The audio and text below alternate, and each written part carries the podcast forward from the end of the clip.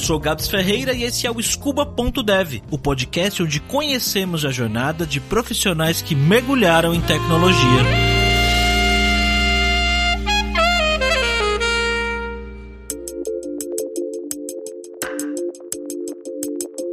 Enzo, antes de mais nada, de onde você é, cara? Quantos anos você tem? Eu sou de São Paulo, da capital, da zona leste do Belenzinho, depois eu mudei pra Moca. Eu tenho 36 anos. Legal. E hoje você é desenvolvedor front-end, mora em Portugal, mas a sua carreira não começou na tecnologia, né? Quando você tinha lá, né, chegou no fim do colegial, 15, 16, 17 anos, que a gente começa a pensar em carreira e faculdade, esse tipo de coisa, qual foi a sua escolha, né? O que, que você decidiu estudar e escolher para sua vida profissional? É, eu, eu resolvi fazer administração de empresas quando eu entrei na faculdade e eu fui trabalhar na área financeira. Eu tinha, assim, facilidade com números e, e achei que fazia todo sentido aí para a área financeira e fez, né? Eu achei interessante no começo, curti trabalhar na financeira e fiquei por um tempo por quase cinco anos trabalhando na área financeira.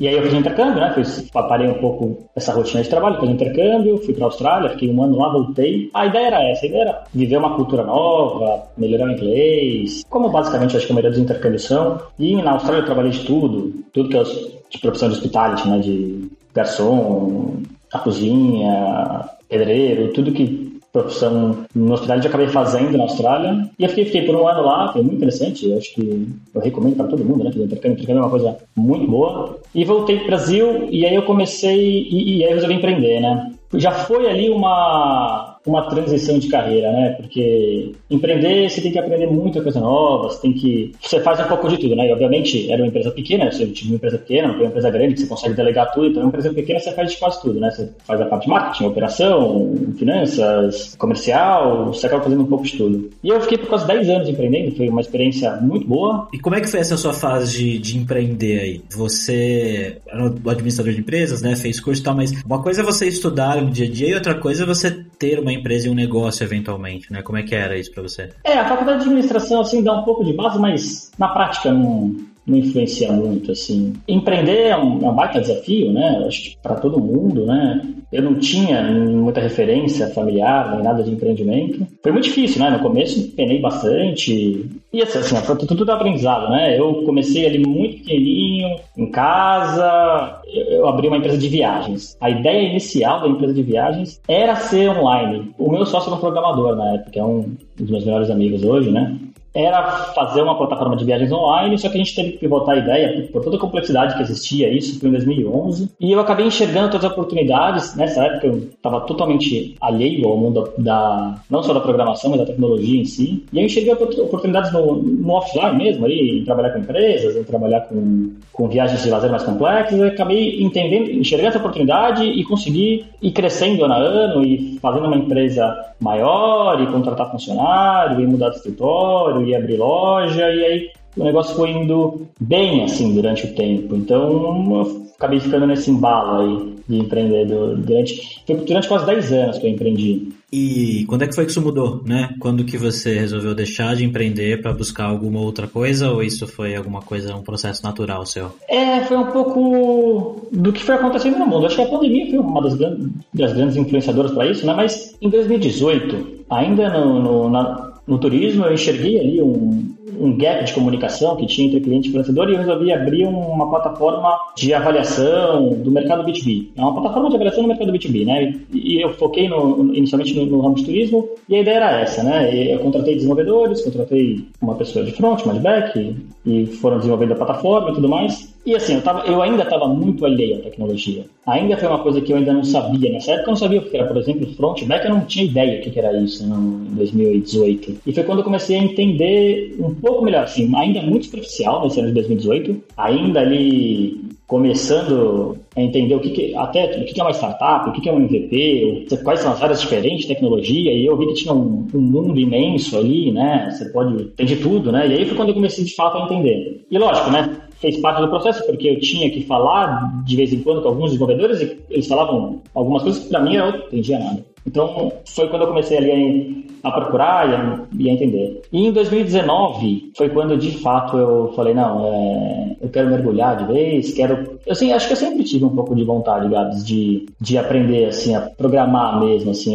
Eu nunca tive uma referência, assim, nunca tive... Quando eu me formei, né, lá atrás, não tinha alguém, assim, que tava... que olhava lá na frente, olhava, nossa, que interessante Sim, não tinha uma referência grande. Não tinha uma referência grande, né? Eu escuto às vezes o próprio Paulo falar, se não me engano, acho que o pai dele era programador, então você tem uma referência muito próxima que aquilo vai te levando, né? Meio que naturalmente, né? Nunca tive e, e sempre me deixou mais distante, assim. Eu, a primeira, para falar que eu nunca tive nenhuma entrada em, em nenhuma relação com, com tecnologia, quando eu tinha lá meus, sei lá, 12, 13 anos, eu tinha um clã de Diablo, e aí eu resolvi fazer o site desse clã. Foi nessa época aí, quando eu tinha, sei lá, 12, 13 anos. Diablo 2? Eu, eu peguei o finalzinho do Diablo 1, quando, eu não sei se você chegou a pegar essa época, mas peguei, já tava peguei. tudo bagunçado, tudo Sim, dupado. era uma zona, você entrava no jogo cheio de cheater, um monte de item jogado na cidade inteira, né? Você duplicava elixir à vontade, você, é, é o caos. Eu peguei essa época do finalzinho, e aí, quando começou o Diablo 2, eu fiquei aqui naquele vício lá de ficar a madrugada inteira. E aí eu. Nossa, Diablo 2 foi foda, né, cara? Diablo 2 foi. Diablo 2 foi foda. O comecinho do Diablo 2 foi muito foda. E na moral, pra mim foi o, o último Diablo bom. O 3 pra frente ali não,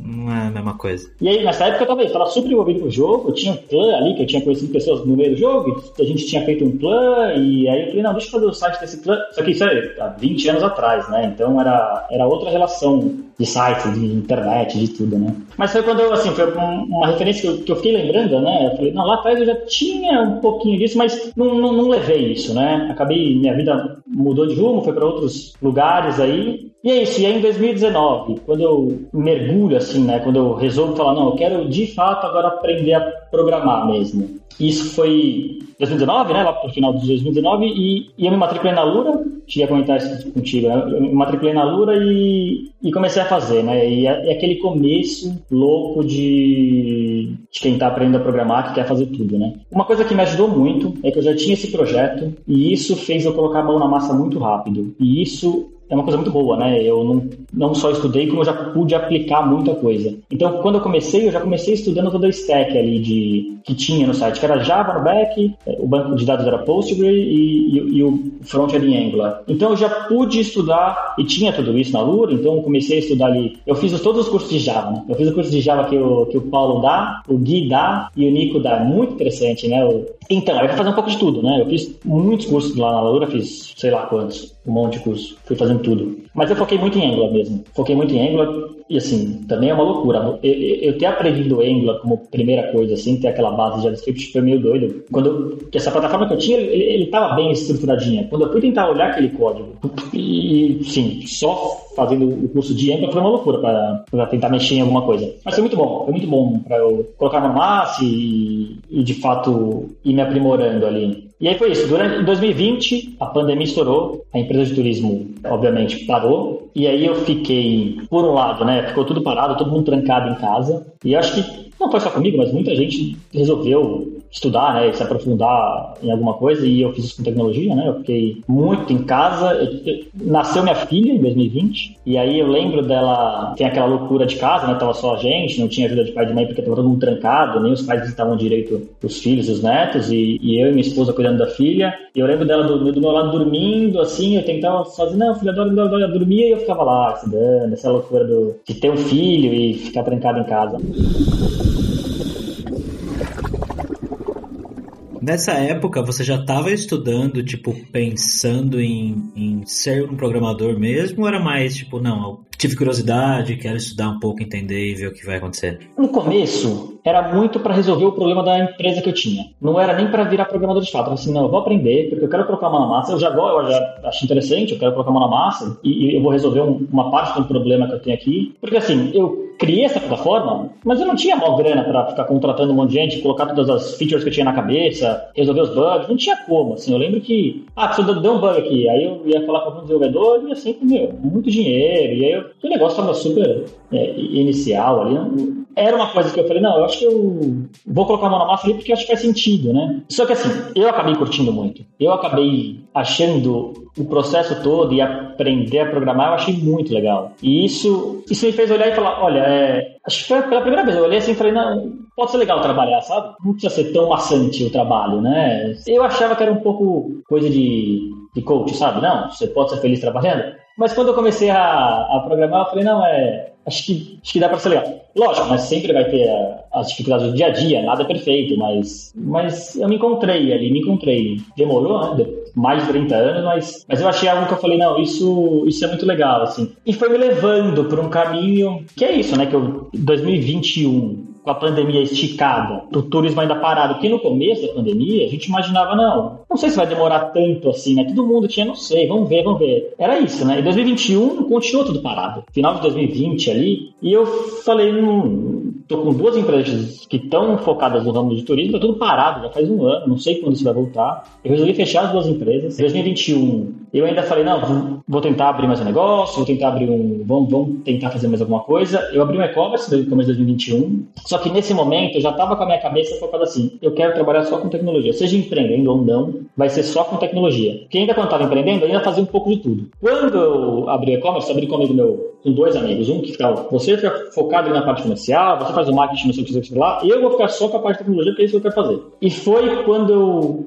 consegui criar ali MVP, consegui colocar a loja no ar, começamos a vender e tudo mais. Foi um processo também muito interessante, muito diferente do que eu tinha feito antes, que era focado ali no front, quando você abre o e-commerce, né?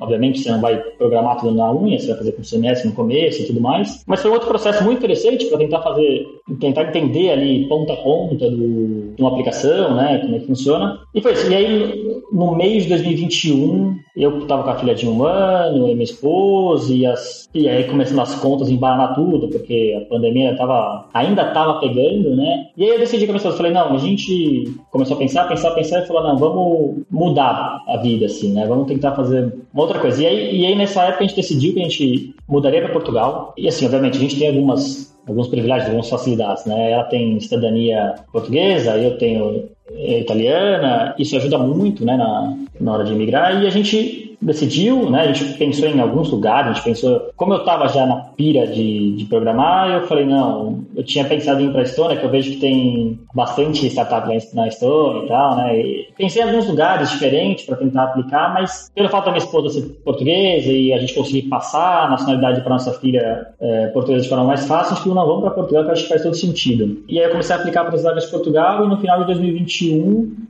lá para outubro de 2021, a gente mudou para Portugal. E aí eu entrei numa empresa, que eu tô até hoje, né? Antes de você falar da empresa, eu queria entender como é que foi esse processo de se aplicar para as vagas e conseguir entrevistas, né? Porque você nunca tinha trabalhado oficialmente como desenvolvedor, né? Nunca tinha tido um cargo como programador, a sua primeira experiência, e foi fácil conseguir as entrevistas e você fez muitas entrevistas até conseguir essa primeira vaga? Não foi fácil, né? Foi difícil, eu fiz bastante entrevista, apliquei bastante. Ao mesmo tempo que eu nunca tinha tido um cargo como programador, eu tinha tido algumas experiências ali que alguns projetos vivos ali que acho que me ajudaram, assim, sabe? Ter colocado coisa no ar que pessoas utilizaram. Eu acho que isso me ajudou muito, assim, a, a não só entender a tecnologia, como até alguma base para poder falar de experiência, sabe? E, mas foi difícil, assim, fiz várias entrevistas. Como eu já tinha também morado fora, e pelo fato de saber inglês, isso ajuda muito também, é, principalmente aqui em Portugal. Tem bastante gente que acha que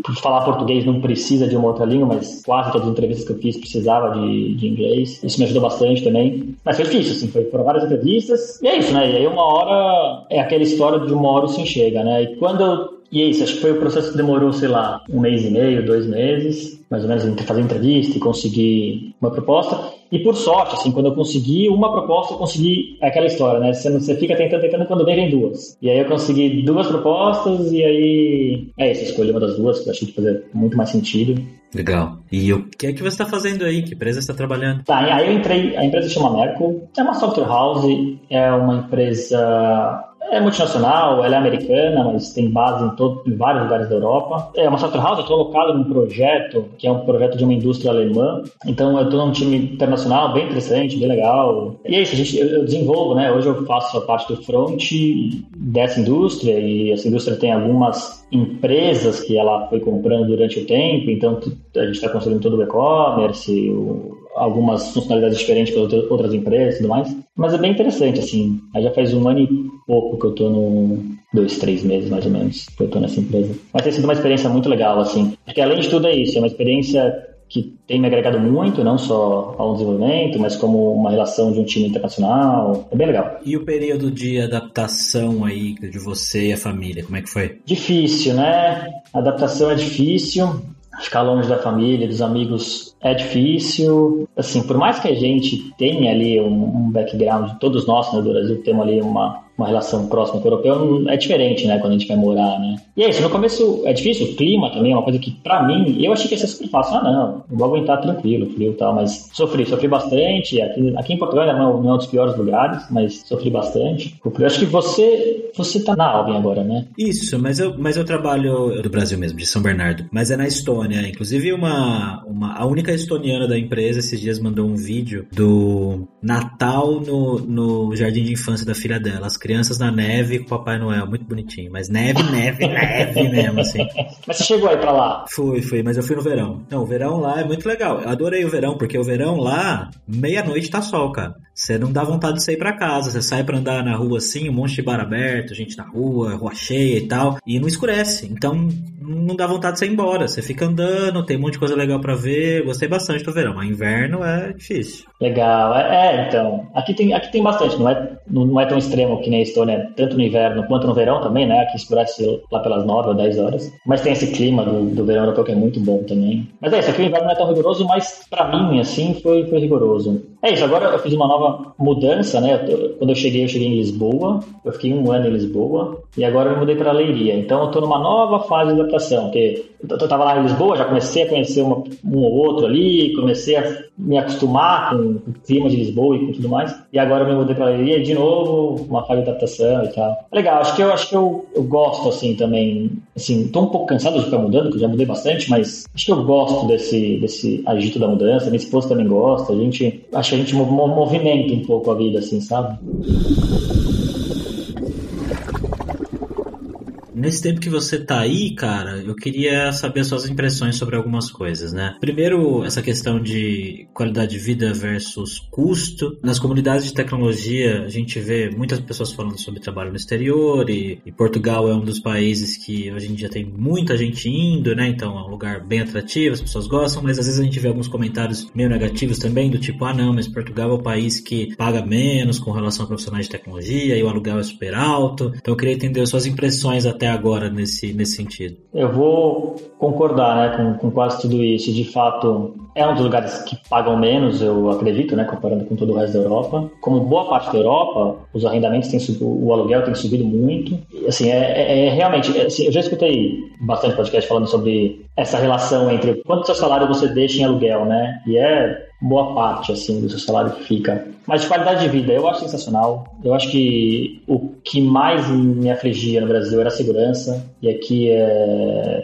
segurança aqui em Portugal é excelente. É isso assim, a qualidade de vida no geral é muito boa. O custo de vida em Portugal, acho que comparado com a Europa é baixo, mas não é tão tão baixo. E é isso, sim. O lance é, o salário, o, salário de tecnologia em Portugal, comparado com o resto da Europa, é baixo, mas comparado com Portugal é alto. Então, de uma forma ou de outra, trabalhar com tecnologia, acho que isso deve acontecer em boa parte do mundo, ganha-se bem. Então, profissões de tecnologia aqui em Portugal paga melhor do que quase a maioria das outras profissões. O custo de vida é isso. O custo de vida é alto, mas dá para manter, assim, dá para manter, trabalhando em tecnologia, dá para manter bem. É, então, acho que assim, a, a diferença, né, com relação a custo de vida e tudo mais, assim, ok, o aluguel é alto, mas acho que isso é uma realidade para a maioria dos países da Europa, né? É, o aluguel é alto. Todas as pessoas que eu converso, que eu conversei até hoje, e a gente fala de custo de vida, o pessoal sempre fala, não, aluguel é o que compromete mais a renda, principalmente nas cidades maiores, né? Tipo Paris, Barcelona e as cidades que têm muita gente, né, custo de vida altíssimo e, e, aí acaba sendo mais complicado mesmo. Mas acho que o diferencial é, beleza, você gasta uma boa grana no aluguel, mas o dinheiro vale. Se você tem mil euros, com mil euros você consegue fazer muito, mas muito mais coisa com você faz com mil reais. Acho que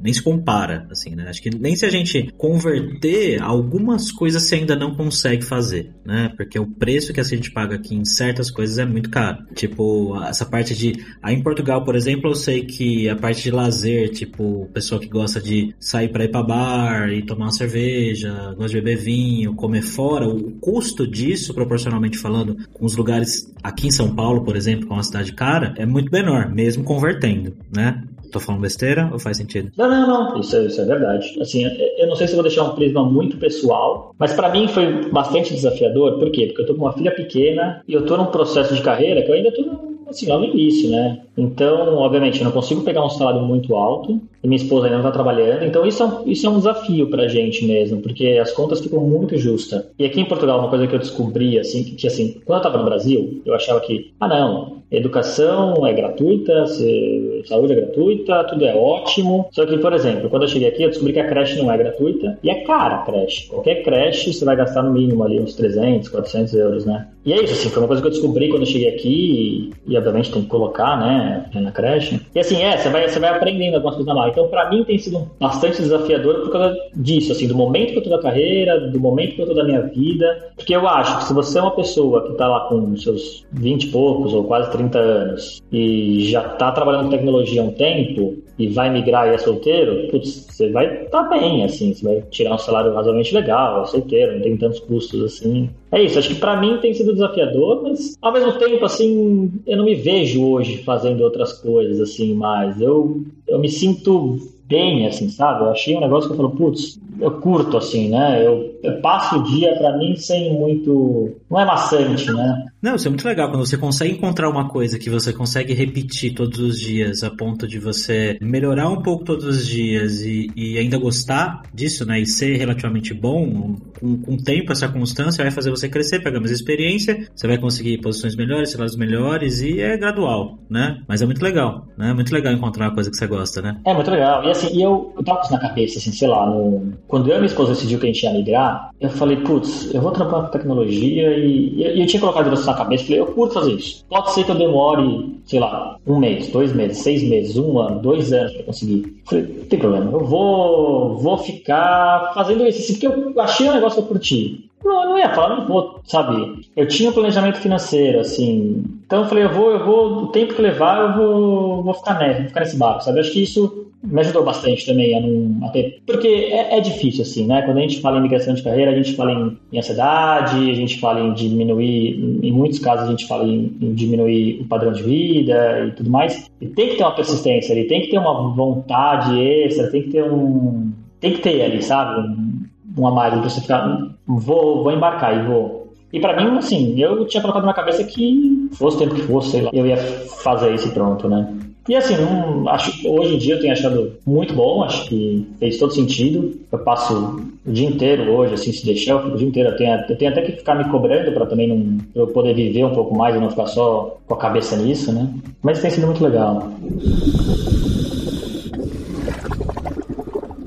E, cara, quais são os seus planos para o futuro? A curto, médio prazo aí? O que, você está estudando? O que, que você está planejando aí para o seu futuro profissional? Eu ainda estou focado bastante em front, estou focado bastante ali em entender as entranhas do JavaScript, né? Tô, esse ano eu comecei um pouco mais a fundo ali entender como é que funciona, por exemplo, o V8 e ano que vem eu quero ir aprofundando cada vez mais no JavaScript, no JavaScript mesmo e estudar um pouco de arquitetura.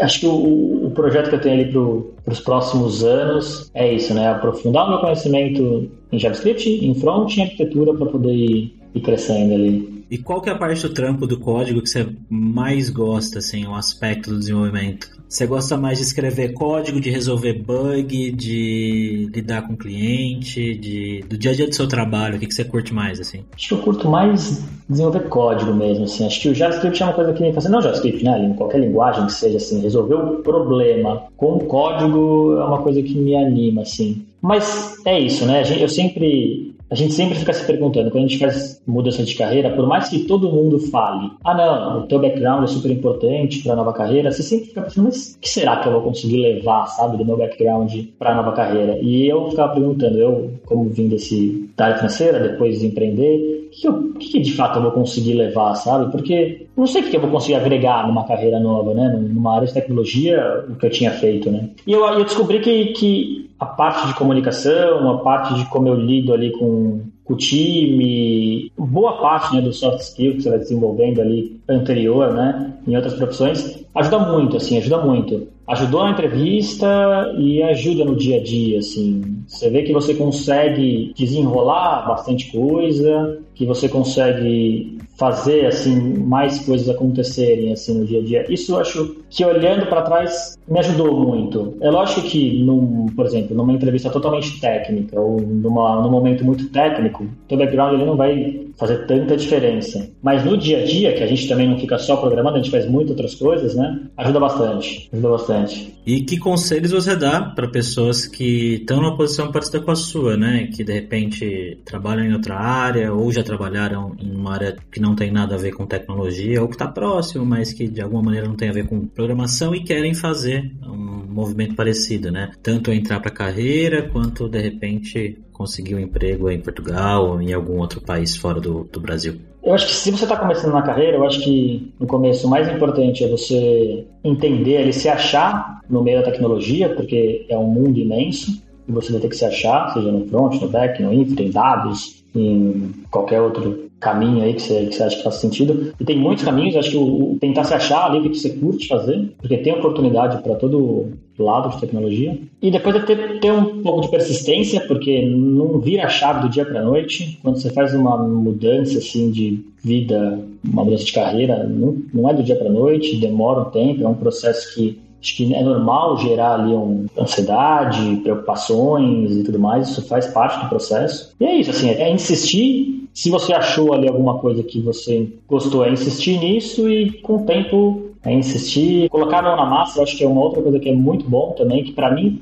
me ajudou muito. Como eu já tinha os projetos em desenvolvimento e, e não só fiquei fazendo curso, eu consegui aplicar tudo que eu, que eu pude aprender e, e isso virar um produto real, eu acho que isso me ajudou muito. Eu acho que faz todo sentido. Muito bom, Enzo. Cara, obrigado por compartilhar sua história aqui. Muito legal. Tenho certeza que vai inspirar bastante gente. A gente vê cada vez mais pessoas que têm aí mais de 30, mais de 40, mais de 50 anos vindo para a área de programação, de tecnologia. E às vezes eu vejo gente com 25, 23 anos vindo me perguntar, Gabs, é muito tarde para eu começar a estudar programação? E eu falo, cara, tarde é quando você não tiver mais aqui entre nós. Enquanto você estiver respirando, estiver bem, tiver, tiver condições de, de estudar e tudo mais, né? É, nunca é tarde, não é mesmo? É isso aí, foi, ó, é uma honra para mim, é muito legal falar com, contigo. Eu sempre acompanhei também e para mim e sempre me ajudou também a escutar outras histórias e, e ver que tem outras pessoas passando pelo que você está passando. Isso acho que é muito bom.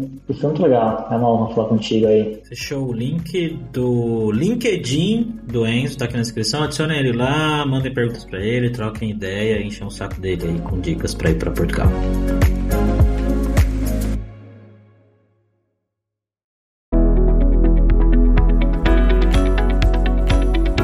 Podcast foi produzido pela Alura, Mergulhe em Tecnologia, e Faculdade FIAP, Let's Rock the Future. Edição e sonorização, Radiofobia Podcast e Multimídia.